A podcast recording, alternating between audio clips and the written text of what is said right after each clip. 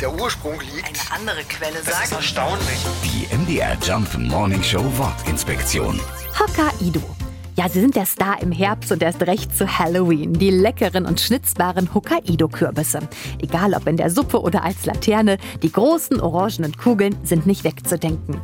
Der Name klingt speziell und die wenigsten wissen, dass er mit seiner Herkunft zu tun hat. Der Hokkaido ist Japaner. Er stammt von der namensgebenden Insel Hokkaido. Gegen Ende des 19. Jahrhunderts führten die Amerikaner hier den Reisnusskürbis ein, aus dem die Einheimischen dann den Hokkaido züchteten. Auf Japanisch heißt der Kürbis übrigens Uchikikuri. Mittlerweile wissen wir, auch im deutschen Klima gedeiht der Kürbis bestens. Hier wird er aber erst seit etwa 25 Jahren angebaut. Die MDR Jump Morning Show Wortinspektion. Jeden Morgen um 6.20 Uhr und 8.20 Uhr und jederzeit in der ARD Audiothek.